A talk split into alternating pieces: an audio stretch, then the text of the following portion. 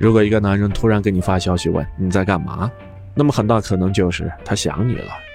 他可能也并不是真的想知道你在干嘛，他只是想告诉你他想你了。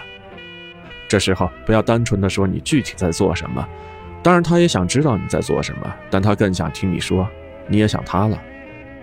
男人更希望得到的答案是你能够为他们提供相应情绪价值的，而不是你实实在在的一句我在吃饭，我在睡觉，我在洗衣服等。聪明的女人可以勇敢地把握住机会，趁机聊一下男人。你可以很深情地回复一句：“我陷入了思念的漩涡，我正在想一个人呢。”当男人听到你这样极具爱意的话，要比听到你说自己正在做什么会更高兴，因为这就是他希望得到的答案。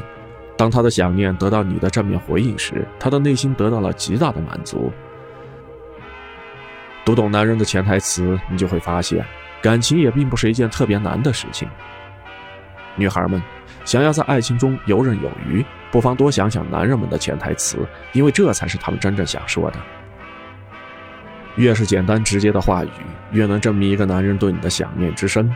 如果一个男人很直接的问你说你有没有想我，那就说明他现在非常的想你，而且是抑制不住的。